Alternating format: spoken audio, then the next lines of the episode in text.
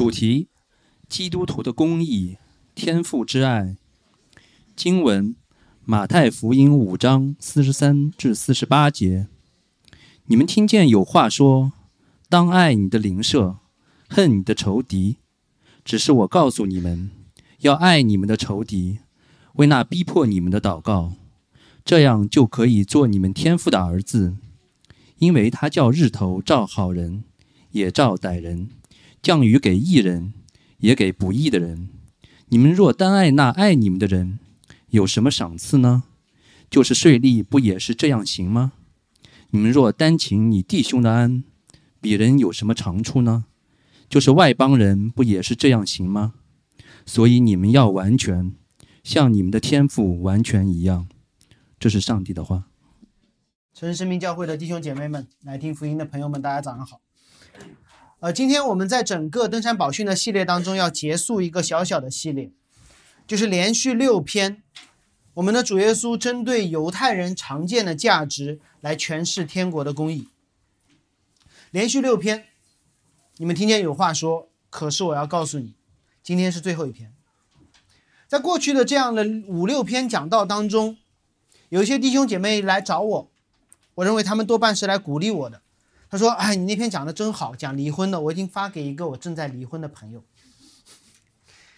然后也有跟我说啊，你那篇讲关于饶恕的那篇特别好，我发给了我的一个臭脾气的朋友。我说你确定你朋友会喜欢吗？在一九五八年，有一位有一位神学家发表了一篇文章。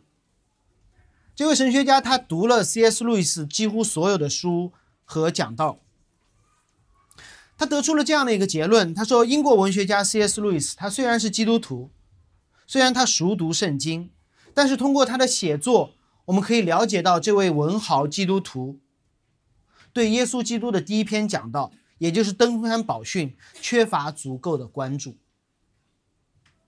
很有意思，这人得到了路易斯他本人的回复。一九五八年，C.S. 路易斯还活着。他不仅回复小朋友们对《纳尼亚传奇》的问题，也回复这些又大又难的问题。在他的回复当中，他大致这么说的：“他说，如果你所说的关注，指的是喜欢、喜欢读、喜欢引用、喜欢实践，那么我认为真正读懂登山宝训的人，他是不会喜欢登山宝训的。”路易斯甚至用那个比喻说：“谁喜谁会喜欢用锤子被锤子砸脸呢？”他说：“我实在无法想象有人会充满着平安喜乐来读深山宝训，并且读完以后说：‘对我要这么去做。’因为登山宝训不是一封写给优秀以色列人的表扬信。”登山宝训不是一个邀请函，说来我们一起重建天国。登山宝训是在提醒大家，我们处在一个堕落世界中，将会迎来审判和救赎。而如果你真的读懂了，你会知道我们是堕落世界的一部分。我给大家一点点的体会，这登山宝训是如何冒犯我们的，指出我们的罪。什么叫读懂了，你就不会喜欢？今天的经文当中有一节。叫日头照好人也照歹人，降雨给义人也给不义的人。很多基督徒都很熟悉这段经文，对吗？昨天我们享受了冬日的阳光，前天可能有人跟我出一样，出门不带伞，结果淋了个透。如果你想到这段经文，有这样的经历，哇，有太阳照，有雨淋，你会因此而感恩或者悔改吗？你会不会觉得说，哇，你看雨淋到我了？或者太阳照到我了。昨天你们很多人都在外面，要么玩飞盘，要么露营。你会觉得说太好了，神你对我真好。看到这段经文的时候，你会怎么想？我就是那个好人啊，我就是那个艺人。神你用太阳冬日的阳光温暖我，挺好的。对神你特别好，温暖还温暖那些不怎么样的人呢。凭什么我们说，在读到这段经文的时候，我就自动把自己带入到了那个好人的位置？凭什么我们自动的把自己带到了那个艺人的位置？讲到这段经文的时候，就是日头照好人也照歹人，照艺人降雨给艺人，也给某个不义的人。当我们这么想的时候，这叫什么？这叫自以为意，A.K.A. 不义。所以，正如 C.S. 路易斯所说的，登山宝训首先是要来冒犯我们的，然后才让我们看到天国的降临。所以，就让我们今天一起背最后这一段。你们听见有话说，只是我告诉你们，来冒犯，被改变，得安慰。耶稣的话会指出我们私意解经的罪，从来不是爱邻舍恨仇敌，从来不是。耶稣的话会让我们知道该如何行，爱仇敌很难，所以耶稣的话最后会给我们爱仇敌的动力。我们一点点来看，首先看耶稣的听众如何需要在读圣经的事上被我们的主纠正。主耶稣的听众，他们听说的是什么？他们经常听到的教会里面的那些话是什么？当爱你的邻舍，恨你的仇敌。犹太人眼中有两种人，一种叫邻舍，一种叫仇敌。一种是拿来爱的，一种是拿来恨的。听上去还蛮熟悉的，对我来说，因为从小我没读旧约圣经，但是我听到有一种说法，叫对待同志要像春天般温暖，对待敌人要像严冬一般残酷无情。当我小时候在读《雷锋日记》的时候，你知道带来的结果是什么吗？绝对不是我对我的朋友温暖，是我一定要去抱那个大最能打的人的大腿。班上谁最能打，我就跟他说：“同志你好。”生怕自己被踢出圈外，以敌人相称。所以这不是天国的样子。当以色列人说“对我要对邻舍好，对敌人狠”，这叫阶级斗争的地狱。那么这些，我们可能会好奇：这些门徒听到“爱你的邻舍，恨你的仇敌”，如果不是圣经的教导，那圣经的教导到底是什么呢？如果不是圣经的教导，那这些想法从何而来呢？他们没有读《雷锋日记》，对吗？“爱邻舍”这句话是圣经的教导。错误总是有一点是对的。爱邻舍这句话是对旧约圣经立位记十九章十八节的直接引用，连着十七节我读给大家听。摩西对当时的以色列人说：“不可心里恨你的弟兄，总要指摘你的邻舍，指摘是指指出他们的罪，免得他们担罪，去帮助你的邻舍，不要担罪，不可报仇，也不可埋怨你本国的子民，却要爱人如己。我是耶和华。”这段经文当中提到了弟兄邻舍本国的子民，是指同一群人，是什么样的一群人？就是摩西领着一起出了埃及为奴之地的难民。神要通过给摩西律法的方式，帮助以色列人预备他们进入应许之地。不要袒护穷人，不要看重有势力的人。你们这一群是法老铁旗下的幸存者，就彼此相爱吧。作为幸存者，彼此相爱，这一点上海人很好理解。封城解封之后那几天，邻居的关系特别好，因为我们同样经历了苦难，而此刻同为幸存者。我自己跑步跑到武康路的街头，中午大中午也服了，坐在边上有喝咖啡的，也有喝酒的，然后互相就不认识也打招呼，这叫幸存者友谊。摩西对他们说：“继续这样的友谊，因为这是耶和华造人时原本的意思。你们的相似度是大的，你们经历的恩典是一样的，那就彼此相爱吧。”但是以色列人在读到这条律法的时候，他们似乎增加了一个条款，就是不仅要爱你的邻舍，还要恨你的仇敌。你找遍整本旧约圣经。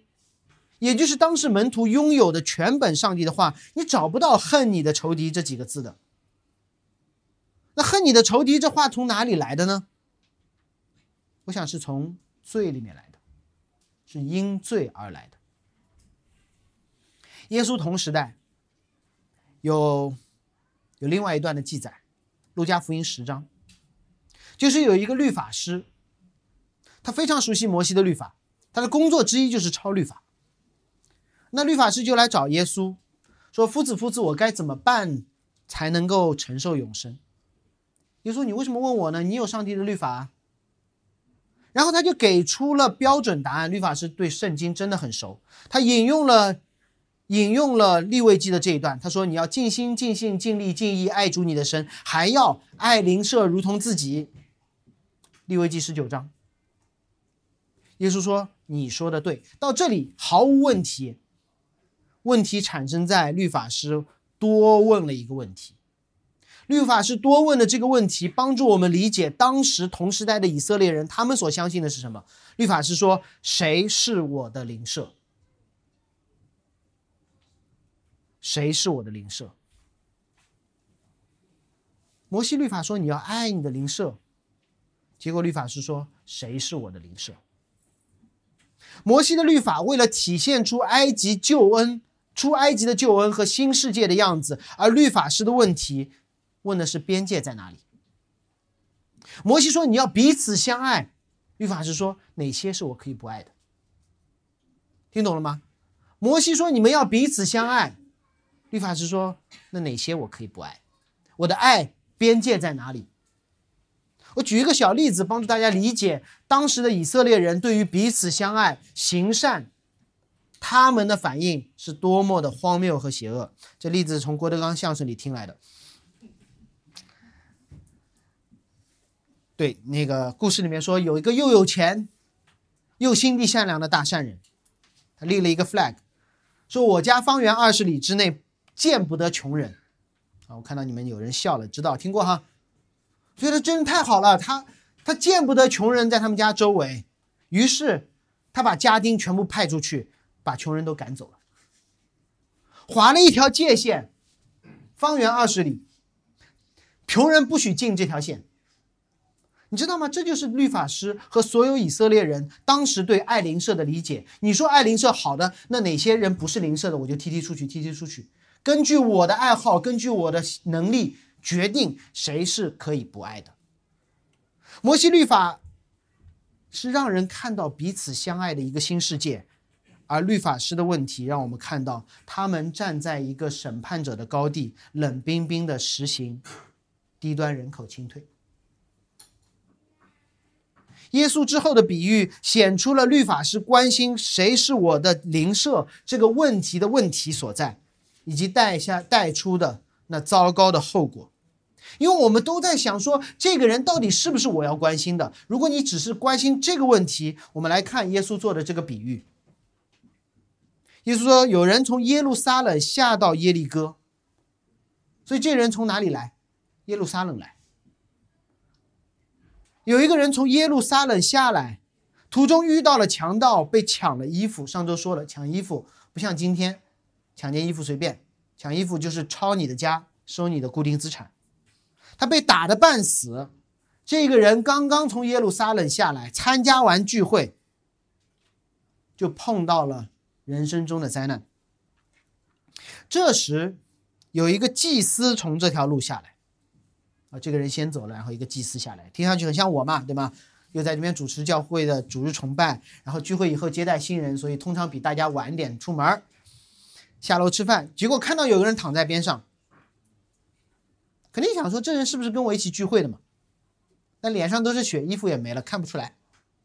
仔细去看，想起来了，回应诗歌的时候就走了。圣经说的要爱你的邻舍，但这个人聚会不认真，不是我的邻舍，绕过去了。过了一会儿，又来了一个利未人，其他的童工可能负责聚会的收尾，看到这个人躺在这里，礼拜天这条路上面，会不会是和我们一起聚会的弟兄啊？还是说有可能他只是去旁边看展，把车停在这里？摩西说要爱邻舍，这可能不是，这个人可能不是邻舍，于是他也绕过去了。你知道吗？这两个人他们都在找边界，给自己各种各样的理由，说他可能不是我的邻舍。不要以为这个画面只是一个比喻，就觉得不可能发生在我们身上。在这间教会建立之初，我不止一次的被人问到：“哎，这是城市生命教会主要针对什么样的人？”我还反问过一句，我说：“那你觉得我们不针对什么样的人？”啊，当然心里问的啊，啊，然后我就很神学正确的告诉他说：“哦，我们欢迎所有需要听福音的人来这里。真事儿，大概在四五月份，我们两月份成立的，四五月份，我去了一个一个基督徒的局，不是大家很多人不认识，然后就有一个人跟身边的一些人说说，你知道吗？上海最近有一间新的教会叫城市生命，他们对非基督徒非常的友好，但是不欢迎已经信主的人。说啊，介绍一下。我说我的话是，我们欢迎所有需要听福音的人。但是我也不知道为什么两三个月之后，坊间就有一个流传说，有一间教会对非基督徒非常的友好，但是不欢迎已经信主的人。爱邻舍不是为了让你恨仇敌，关心慕道友和基督徒的门训本身就是一件事。问题出在哪里？问题出在我们总想自定义一些边界，我们只想把自己放在一个舒适的环境当中。这不是爱，这是叫隐秘的自私。本质上还是埃及的生活。埃及的生活是怎样的？法老的价值是怎样的？就是当约瑟可以帮助埃及人度过荒年的时候，法老就说：“这是我的邻舍。”但是，当埃及慢慢的国富民强，约瑟死了之后，法老开始担心以色列人生养众多造反，就说这是我的仇敌。这不是爱，这是消费。所以大家知道，当以色列人在读摩西律法“爱你的邻舍”时，为什么会加上一句“同时你要恨你的仇敌”呢？是因为即便这么多年过去了，在埃及四百年的烙印还是没有去掉。他们还在做埃及人，还在做法老，做到一个地步，他们不仅在摩西律法上面增加，他还们还在摩西律法上面减少。法老的价值观是我的基础价值观，所以我用法老的眼光来看摩西的律法，增加一些法老有的，圣经没的，减少一些圣经有的，法老没的。摩西在立位记当中，不仅仅要求这些以色列人爱邻舍、爱兄弟、爱本国人，这三种人是同一种人。摩西在立位记十九章的结尾还补上了一句：摩西说，和你们同居的外人，好吧，外人哈，你们要看他们如不是埃及人，看他们如本地人一样，要爱他如己。哇，直接删掉了。所以在摩西律法中，人们被分成两种：兄弟本国人一起出埃及的希伯来人，还有一种是住在你们的非希伯来人外人。摩西说什么？第一种你要爱他如己，第二种呢也是爱他如己。但是在以色列人眼中呢，两种人，一种是邻舍，一种是敌人，恨一个爱一个，而且我还要自己来定义谁是我的邻舍，这不是自私，这是什么？从最本质来看，我们再往前推，以色列人重复了夏娃在伊甸园中的错误，得出爱邻舍恨仇敌的结论，是因为他们在律法上面增加了条件。上帝说分别善恶树的果子你们不可吃，夏娃说什么不可吃还不可摸。上帝说爱你的邻舍，以色列人说不仅要爱我的邻舍，还要恨我的仇敌。他们好像觉得说神，你的律法不够，我要做的多做一点，你是不是会开心？同时，他们一样删减了上帝的律法，夏娃删减了违法的后果，以色列人删了让他们善待与自己不同的人的那一部分。基督的教会不会免疫这个问题，我们总觉得说有一些边界，把我包括在里面，或者把我踢在外面。当教会的妈妈们有了团契的时候，单身的姐妹就酸酸的，总觉得是那个界限是不是把我排除了？当我们针对慕道友开展活动的时候，基督徒就觉得被边缘了。我们的许多童工，真的有一些童工，我说：“哎呀，这是你就让我做好哪些事情，给我看到边界就好了。”我们做一个简单的、简约的教会，我说这只会把问题搞得更加的复杂，因为那样的一些边界，让家变成了公司。那样的一些边界，让有灵的活人被一套套的律法和一行行的代码所约束。我们需要的不是边有或没有这些边界，我们需要的是一个完全属天的身份和完全属天的眼光，让我们看见一个应该的世界，和并且成为其中的一员。这是我要讲的第二点。耶稣完全打破了到底是爱谁恨谁呢？耶稣说爱所有的人。好像我们在说爱的时候，总该恨些啥？耶稣说不，爱你的邻舍，爱你的仇敌。这是要讲的第二点。四十四节，耶稣说：“我只是告诉你们，要爱你的仇敌，为那逼迫你们的祷告。谁是我的仇敌？我怎么爱？”平行的句式给了解释：仇敌就是逼迫教会的人，爱就是为他们祷告。不要试着去解释什么是逼迫教会的人。啊，有些人不逼迫教会，也不是我的邻舍，是不是我就可以把他给踢掉了？人总是诡诈的，我们总希望去找到那些。有一次，我和一个职场中的弟兄聊到这个话题，啊，吃了一顿饭，整整一顿饭，终于他说：“好吧，我可以为那些我身边跟我关系不好的同事祷告。”马圣经说了，为仇敌祷告，他们给我穿小鞋，他们跳我的客户，但是好吧，我愿意为他们祷告。那我就多问了一句，我说：“那你另外提到的，你你恨之入骨又敢怒不敢言的甲方爸爸呢？你猜他说什么？他说那个不是仇敌，那个叫天敌。你说人的，我说你的这些智商为啥都用在这里了呢？”人总是会想说，总有一些人不是我要祷告的对象，总有一些人是我可以恨的。要祷告也祷告他不得好死。耶稣在这里说，为那些逼迫你们的人祷告，是把以色列人心中最遥远、最不可信的天敌指了出来，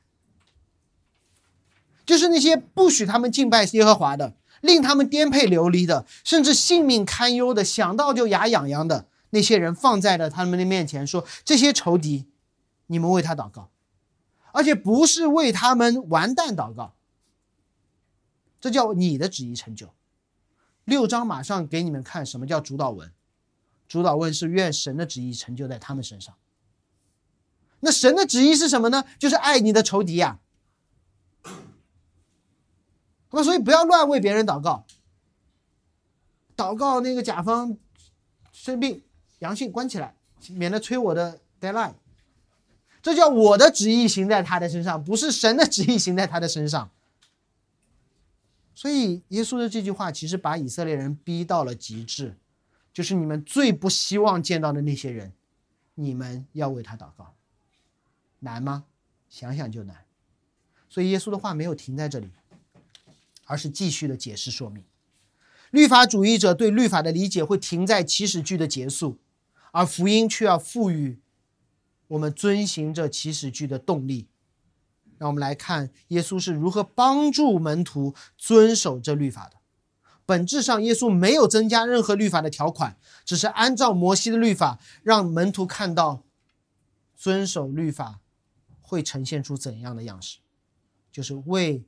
你最不希望见到的那些逼迫你的人，求神的旨意在他们身上实现。要爱你的仇敌，为那逼迫你们的祷告，这样就可以做你们天父的儿子。显然，耶稣不是让他们通过爱仇敌逼迫教会，为逼迫教会的人祷告，从此我就是天父的儿子了，投名状，那么完成了，成为你的儿子了。第一，这和耶稣一贯的教导不符；第二，这和这句话的语法也不符。因为爱仇敌、为仇敌祷告是现在时祈使句，好吗？语文或者英文，现在时祈使句是什么意思？就是这是一件你应该并且在将来马上要做的事情，对吗？现在时祈使句，去帮我买个午饭，是什么？买了吗？没买。而在这里，做天父的儿子，如果你有一些圣经软件，你会看到这是过去时，说明早于爱仇敌和为仇敌祷告这件事。所以这句话到底是什么意思？是说你爱了仇敌，为仇敌祷告，这样你就可以成为天父的儿子吗？不是。NASB 美国新标准译本给这里做了一个合理的说明性的翻译。你们爱仇敌，为仇敌祷告，这样就可以证明并显出你们已经是天父的儿子了。你们爱仇敌，为仇敌祷告，这样可以证明并显出你们已经是天父的儿子了。爱仇敌并不给你带来一个新的身份，为仇敌祷告是你已经拥有的一个身份所结出的果子。好证明里面的改变是真实的，好证明你对这个里面的身份是确定的，确定到一个地步，好到一个地步，你愿意付代价。我给大家举一个例子，帮助大家理解什么叫一个好的身份，一个重要的身份，会让我们去做那些想想就难、付代价的行为。我估计这个例子在上海也时有发生，但是我在美国体会更深。我就说美国的版本。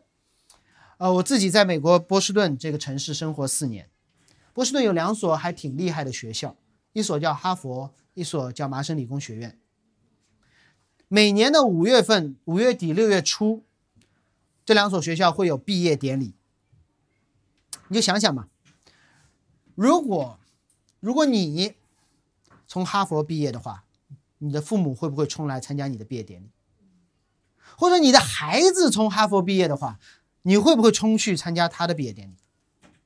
我告诉你，只有疫情和生死，才能拦阻一个中国爸妈参加自己儿子、女儿在哈佛毕业的典礼。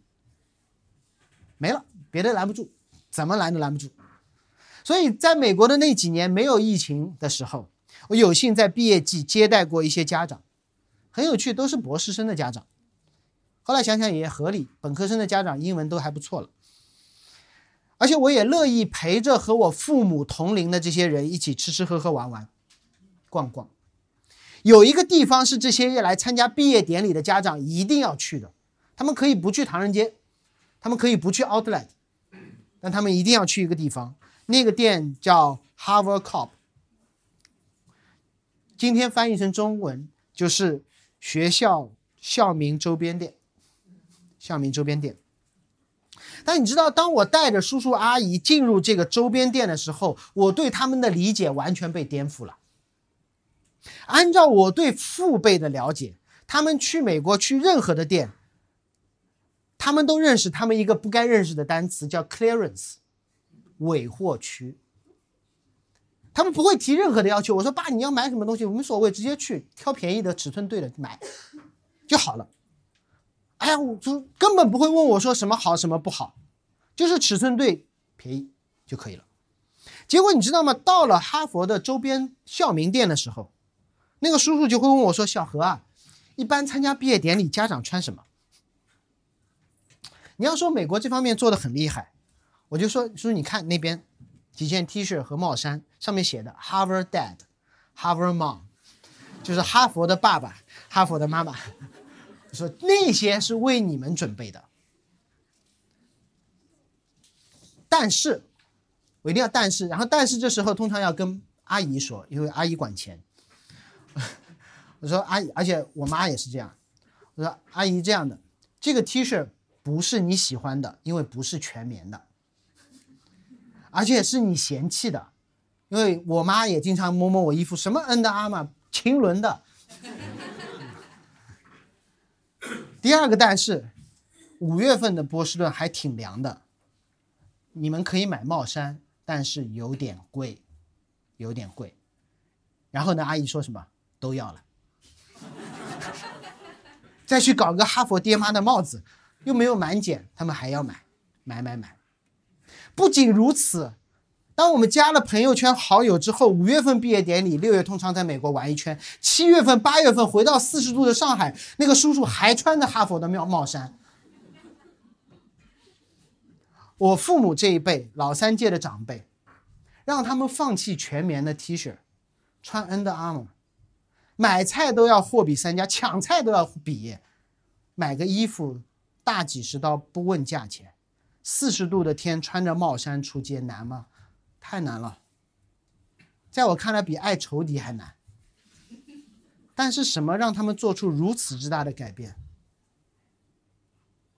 是他们儿子给他们赋予的新身份。他们明白这个身份来之不易，这个身份好的无比，这个身份配得他们花大力气改变三十年、四十年养成的习惯，付出他们原本认为极重的代价，证明我的亲生孩子哈佛毕业了。这个已经确定的事实，他们花大几十刀，不，这辈人，我爸妈这一辈不会因为有钱而大手大脚的，他们再有钱，他们还是货比三家去尾货去买东西。但是是什么让他们价钱都不问，花钱突然跟我一样大手大脚？因为他们知道那个 logo 在身上意味着什么，而且这是已经拥有的身份，外在的表现显出我们的身份。外在表现不改变我的身份的，我里里外外全穿成哈佛的，我也不是哈佛的，对吗？这叫律法主义。带着这个故事，我们再来读四十四、四十五节。我只是告诉你们，要爱你们的仇敌，很难的事情。为那逼迫你们的祷告特别难，我们从来没有经历过。这样可以显出，可以证明你们已经是天父的儿子。我们需要关心的不是难度的问题，我们需要关心的是天赋是谁，天赋的儿子意味着什么？为此谁付出了巨大的代价？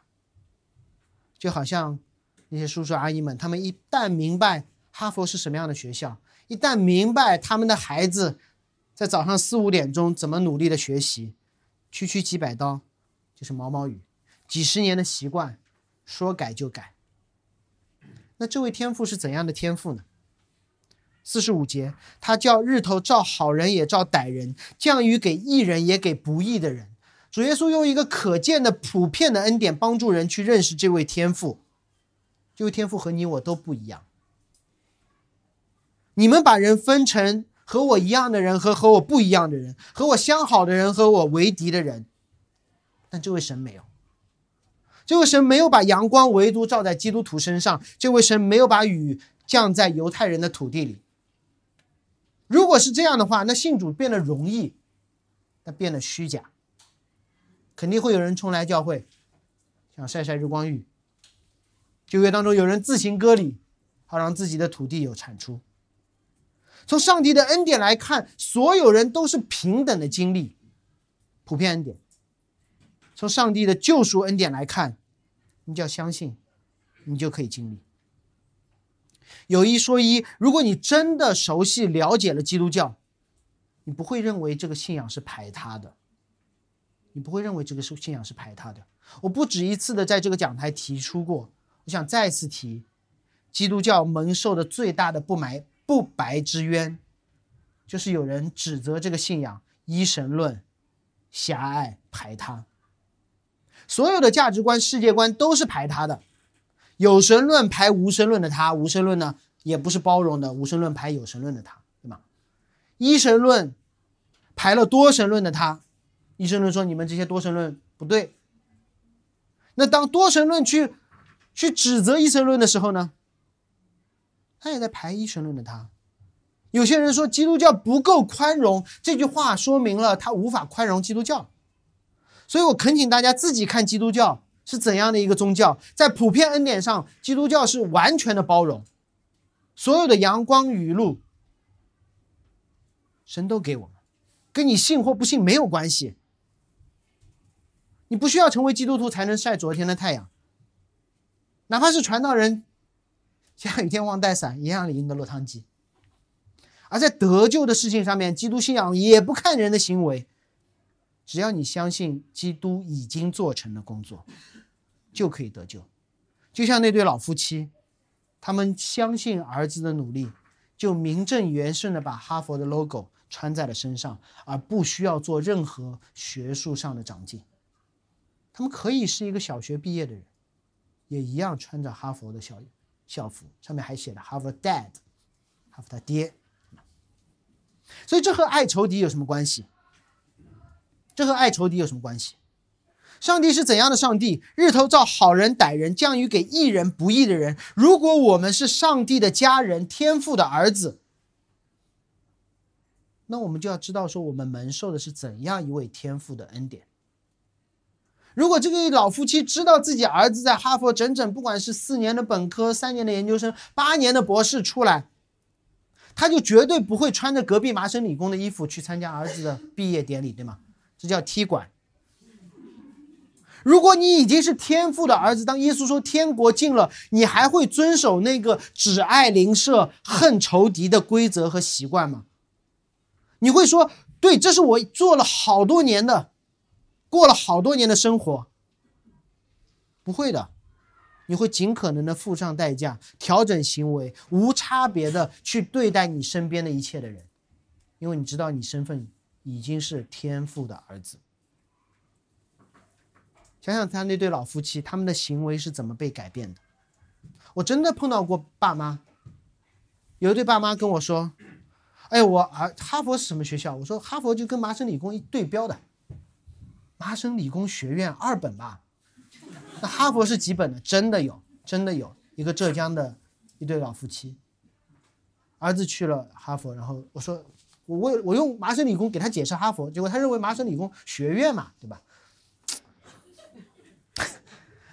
如果他们真的轻看这个学校，那么他们一定不会去买校名服。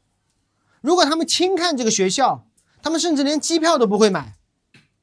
但当他们清楚那学校是怎样的学校，儿子拿学位是多么的不易，毕业典礼的时候会有多大的荣耀，那么他们什么代价都愿意付了。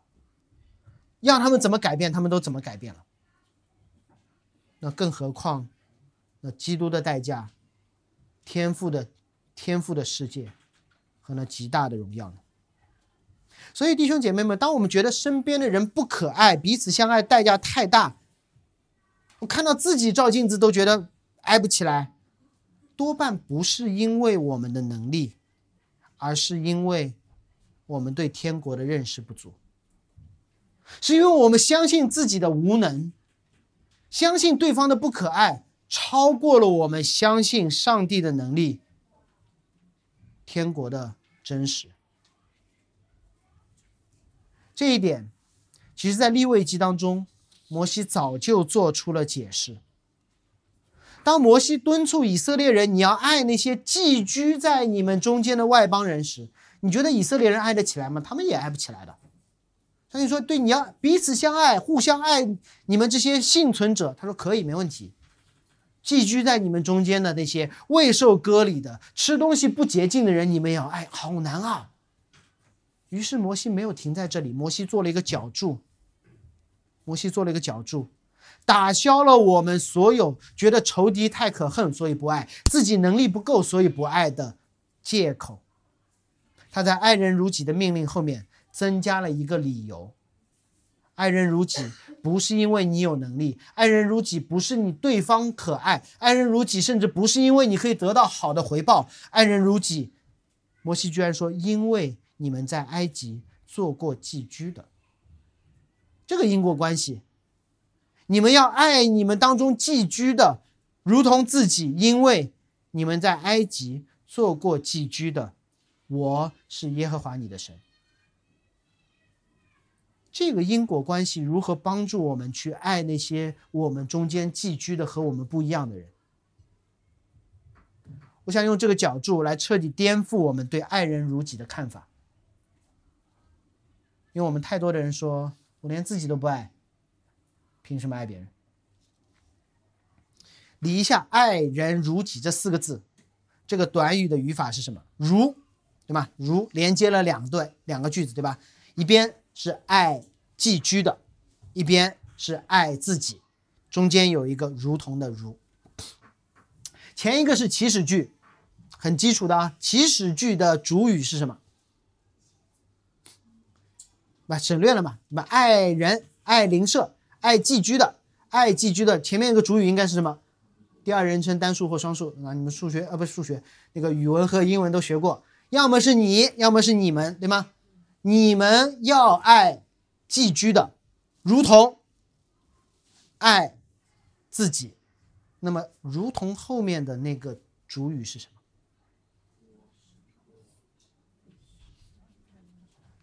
你们爱寄居的，如同省掉了哈，爱自己哦，我们都会觉得说我们爱寄居的，如同我们爱自己嘛，对吗？罪人都是这样的，把自己放在这个位置，把自己放在神的位置，因为后面说什么？后面说你们要爱寄居的，如同你们曾经是寄居的。当以色列人你们在埃及寄居的时候，是谁爱了你们？是你们自己爱自己吗？不是。所以摩西用这样的一个角度在提醒他们：你们原本是寄居的，谁爱了你们？我耶和华你们的神。所以我们篡改了第二段的主语，我们把自己放到了神的位置上面，才会说爱人如己，如爱人如同自己爱自己。不是，神说的是说你们要爱你们当中寄居的，如同当年神在埃及爱了你们这些寄居的。所以爱人如己不是靠自己的能力贡献自己的爱心。是认识神在我们身上做了什么，传递神的爱。这下清楚了。刚刚出埃及的以色列人，如果他们越明白自己如何在埃及受了法老的苦，得了上帝的恩惠，他们就越能够爱寄居在他们中间的那些外邦人，因为这些外邦人原本和他们一样，在这城市当中有许多人需要帮助。有退役的运动员，有癌症患者，有失去失去亲戚、失去单亲的困境儿童，也有滞留在上海的打工人。如果这些人来到教会，你我刚好又有一些能力，那我们会帮谁？会帮有一样经历的人。比如我可能就会帮助那些受伤的运动员。可能你当中有一些人癌症的幸存者，你就会去帮助此刻刚刚被检查出问题的人。如果你是新上海人，你就会帮助那些刚来上海正在找工作的人。如果是老乡，那你更积极了，中午直接去吃饭，吃顿好的。如果你曾经走出过家庭的阴霾，你会给困境中的孩子一个拥抱。所以我们的经历，我们在恩典上的经历。是我们克服难处、付代价去爱人的动力，不是之后可能的回报，不是我们的能力，不是他们的可爱。让你这么做的原因，不是因为容易有回报，而是曾经同样的事上，我们对神的经历。所以爱仇敌不是因为容易，不是因为有回报，爱仇敌是因为原本我们是神的仇敌。我们被爱，被拯救。如果不爱，实在爱不出来怎么办呢？能不能就躺平嘛？反正得了神的恩典。耶稣用了两个比喻，几乎做出了最严厉的警告。耶稣说：“你若单爱那爱你们的人，有什么赏赐呢？就是税吏也不是这样吗？你们若单请弟兄的安，鄙人有什么长处呢？就是外邦人，不也是这样吗？”今天骂基督徒最狠的话就是你这个法利赛人，但是当年骂一个人是法利赛人不叫骂，那叫夸，叫夸。所以在耶稣的时代，骂人的天花板就是税吏和外邦人。在耶稣的时代，罗马人统治犹太的群体需要征税，因为犹太人很会做生意，很有钱。那他们也很抠门啊，很聪明啊，所以征税很难。所以最好的方式就是以犹治犹，用犹太人治理犹太人，聪明的犹太人去管聪明的犹太人。所以犹，罗马人会找到犹太人中间的一些人，任命为任命他们为犹太地区的税吏，给他们一个定额税的指标，好比五十万一年，就这群人五十万一年，以及相应的行政执法权，会给这个税吏配一些罗马兵，来确保收税的顺利。那税吏呢？税吏不可能收五十万交五十万呢。他可以通过多征税的方式，因为没有人知道他收多少的，单个单个收。通过多征税的方式，对外说是养家糊口，实则中饱私囊。就成为犹太社群当中最不受待见的富人。想想他们在犹太社群当中，他们必须生活在里面，对吗？因为他说一样的话，生活在一起。他的兄弟们是怎么看他的？罗马人的走狗，为了挣钱，连手足的情谊都可以出卖。罗马人呢？罗马人也不会看得起他们的呀。他们对罗马人来说就是工具人。所以税吏就是一群除了钱一无所有的人。但他们有一样东西。他们有其他税吏作为好朋友，去看耶稣找了一个税吏，然后那个税吏得了恩典之后干嘛？把其他的税吏都找来了，来来到我们税吏家里面呢税税吏局，不是税务局，税吏的局里面吃饭。他们彼此之间是好朋友。所以，耶稣一针见血的指出，犹太人，如果你们只和自己喜欢的人在一起，这个问题的本质就是你们成了你们最讨厌的人。如果你只和自己处的好的人在一起，其实你就成了你们最讨厌的人。税利嘛，税利也没办法跟你们在一起，税利只能跟税利在一起。啊，你知道吗？问题其实不止这么严重。当耶稣说“其实你们和税利外邦人一样”的时候，不仅仅指出了犹太人在道德上的缺乏，其中还有更严厉的信仰上的控诉。耶稣其实在告诉这样的一些门徒：如果你们只爱自己人而恨仇敌的话，你们根本就是不信的，你们根本就是不信的，你们不是一个不好的基督徒，你们根本不是基督徒。如果你们继续读马太福音。马太福音十八章论结教会惩戒的那些章节，当教会确认一个人其实根本没有信，我们必须把他赶出教会，不能让他领圣餐的时候，耶稣是怎么说的？把他们当做外邦人和税吏来看。所以，当基督徒自己互相抱团取暖、恨仇敌的时候，不是抱团的基督徒，这叫不是基督徒。当你恨仇敌的时候，不是一个愤青基督徒，那叫不是基督徒。这不是上帝的惩罚，只是上帝任你意思，让你回到埃及，任你的意思，回到没有基督的爱的地方。我不知道门徒在这里听到这里，他们会不会担心？如果他们听懂了，可能就如同 C.S. 路易斯所说的。完了，我干嘛来听这篇讲道？弄得自己很憋屈，留在加利利海边就好了，爬什么山，对吗？但是如果这一群人当中，肯定有彼得，他是奋锐党人；有一些受法利赛人影响的，还有一些人他受到施洗约翰影响的，那是另一群犹太人，他们叫昆兰群体。在我来看，在普通人来看，他们好的无比，因为他们爱邻舍，但他们只是恨仇敌而已。他们是一群严格遵守律法的人，他们远离世俗，凡物公用，住在一起。他们有一个条件，就是我们必须每天都聚会。如果你做不成，对不起，你不是我的兄弟。你会看到这群施洗约翰为代表的昆兰群体，他们恨罗马人，他们还恨法利赛人。法利赛人去找施洗约翰的时候，连话都没有聊上，施洗约翰说：“滚，毒蛇的种类。”在我们来看，这群极其近前的修道主义弟兄会，在耶稣口中，就是税吏和外邦人一样的根本不信的人。那怎么才能进天国呢？怎么办呢？跑到山上被耶稣骂了一通。最近前的、最彼此相爱的、最远离世俗的这群人，耶稣说：“你们根本不信。”好在他们对耶稣的经历没有停在这个山上。他们发现耶稣的施工不是他们要突破边界，是耶稣不断的在突破那些边界。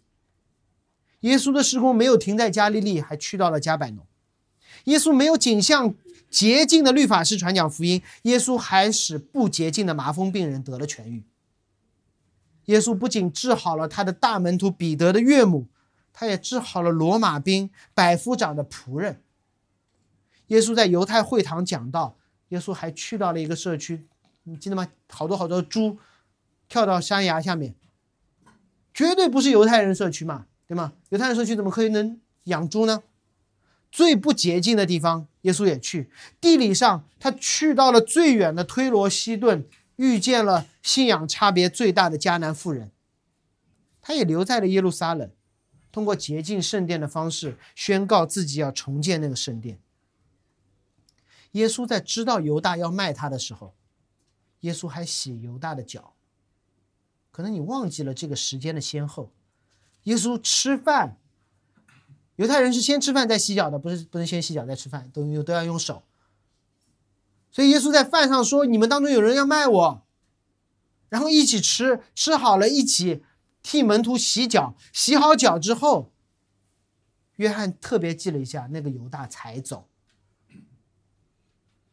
在那个园子里，大祭司的仆人直接来抓他，被彼得砍了一刀。耶稣没说活该，耶稣把大祭司仆人的耳朵也治好了。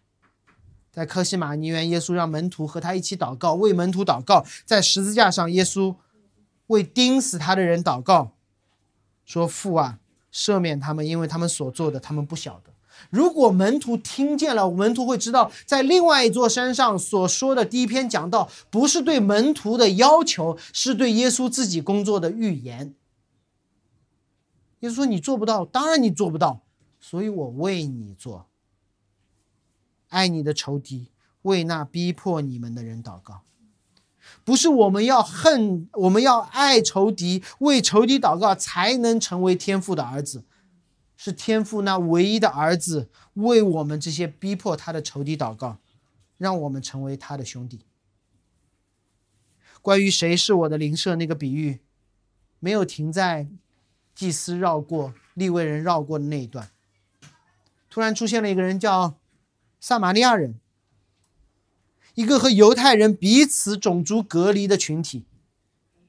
一个撒玛利亚人看到了犹太人被打得半死，躺在地上。如果一个普通人如果在看电影的话，看到撒玛利亚人看到一个犹太人打得半死躺在地上，他们期待撒玛利亚做什么？看看还有什么没被抢掉的没有？不行就再踹两脚。但是他没有，他动了慈心，他动了慈心。甚至我想，如果一个撒玛利亚人他有足够的宗教敏感度，就像今天很多基督徒看到新同事来报道了，看看脖子上面有没有挂一个十字架，对吗？你们很多人都做的，看看他手机手机的保屏幕上面有没有一段经文，说不定我就可以彼此相认。撒玛利亚人如果看到有一个人躺在地上赤身露体，他会看什么？看看有没有行割礼，真的。如果行了割礼，他就是我的仇人。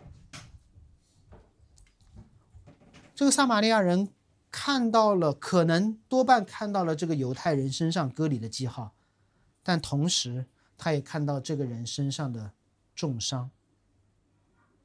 他到底选择哪一个？撒玛利亚人现场处理他的伤口，无视了割礼记号带来的差异和那几百年的世仇。他看到的是一个需要被帮助的人，送他到店里，照顾他。离开时告诉店主说：“我你且照应他，此外所有费用我来还你。”他们有没有想过，这个蛇醒了以后咬一口，根本不用想，反正我 all in，我全部扑上，显出了极大的慷慨，完全的托底。这是耶稣在回答。回答那个律法师谁是我的邻舍？那个故事的结尾，让我试着再多说一点这个故事，不是圣经里的。如果有一天这个被打的半死，在店里面寄宿，被医好，他找啊找找不到恩人，没关系，日子继续过。他被救回来了，他恢复了素常的生活，我们把他称为小王。有一天他在路上走，看到一个双目失明的人在地上爬，你觉得他会停下来？他是绕过去呢，还是停下来？多半他会停下来，因为曾经有人看到他被打的半死，停了下来，然后一看衣着，辨认出这是一个罗马人。但是他是一个需要被帮助的瞎子。但是他是一个罗马人，逼迫基督徒的罗马人，他是一个瞎子。我是关心他是罗马人呢，还是关心他是一个瞎子？他会想到那个撒玛利亚人，关心的是他的伤口，不是他的割礼。所以他说：“我要帮他，我要帮他。”在帮他的时候，突然认出了这张脸，这是一个逼迫教会多年的大魔头。但此刻他瞎了，是用恨仇敌的方式。可熟悉了犹太人，手刃这个仇敌，反正他也看不见，四下无人，还是以爱仇敌的方式，哪怕他可能继续逼迫教会，我还帮他度过此刻的难关。可能你们已经听猜到了，这条路叫去大马士革的路。那个瞎子叫扫罗，他遇见了耶稣，他被一个叫亚拿尼亚的门徒接纳。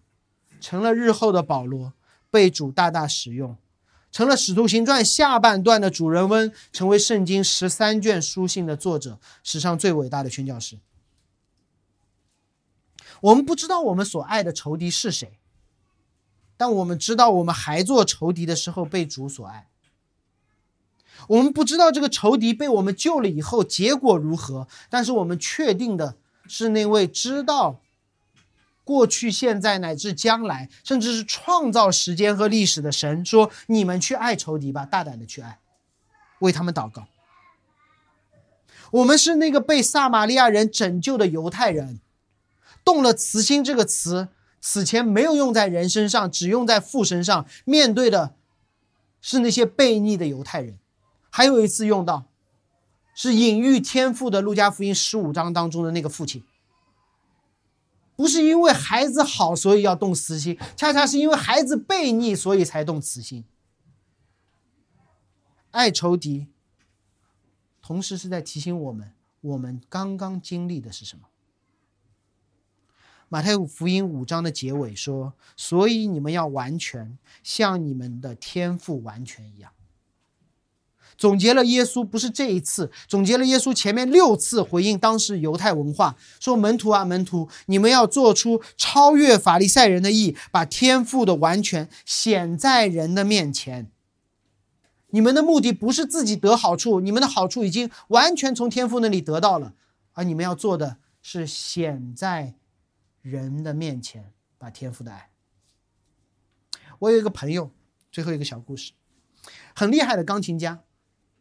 十四岁的时候，他就上过 TED，然后演讲，讲述一个音乐小神童的励志故事。现在已经三十多了，在美国了，是一个黑人。他常常回到自己所出生长大的社区，给幼儿园、小学的孩子们弹琴，弹琴。但是那个社区是一个黑人贫民窟，孩子们从来没有听过弹琴，他们见过爸爸吸毒，见过哥哥在枪战当中受伤。绝对没有人听过莫扎特，所以这些孩子基本上受不了二十分钟的奏鸣曲，他们觉得这是浪费时间。有捣乱的，有直接去厕所十五分钟以后回来的，甚至还有人跟他说：“路易斯，以后你就带点吃的过来，不用给我们弹琴。”那我就去问那个朋友，说没有好处，无人喝彩，甚至有人在下面故意。捣乱，乱你的拍子，当然人家厉害，拍子也不乱。你为什么还要去做？他的回答很简单，他说：“我从来没有指望他们喜欢我、效法我，或当中任何一个人成为音乐家。但我只希望他们在我这里遇见一点点莫扎特，因为那是一位伟大的音乐家。他们怎么看我无所谓，他们，他们之所以……”不想看，我不想听，我恰恰是因为他们没有听过什么是好的，所以我让他们遇到一点点莫扎特。那基督徒为什么要爱仇敌？与爱你的人为敌，反映魔鬼的样子；与爱你的人为敌，反映魔鬼的样子。爱爱你的人，基本上反映罪人的样子吧。爱爱你的人。爱你的仇敌，你反映基督的样子，显出上帝完全的救赎计划，不是为了我们，只是让人看到一点点天赋的样子，也盼望我们教会能够让这个世界，在我们这些基督徒身上看到一点点天赋的样子，纠正一点点人的审美，那就好了。我们一起祷告，主，我们感谢你，让我们在过去六周中见到一点点你天国的样子。你看我们的内心胜过我们外在的行为。你通过婚姻关系让我们经历你创造之美。你让我们以诚实待我们的邻舍。你以你的恩典托住我们，不成为冤冤相报的一环。主，今天就让你的话语，让我们被爱仇敌的命令所挑战，让我们在你里面找到动力，让我们成为这城市的祝福，让这城中的人们在我们爱仇敌的行为上看到你的完全。求主帮助我们，奉耶稣基督名祷告，阿门。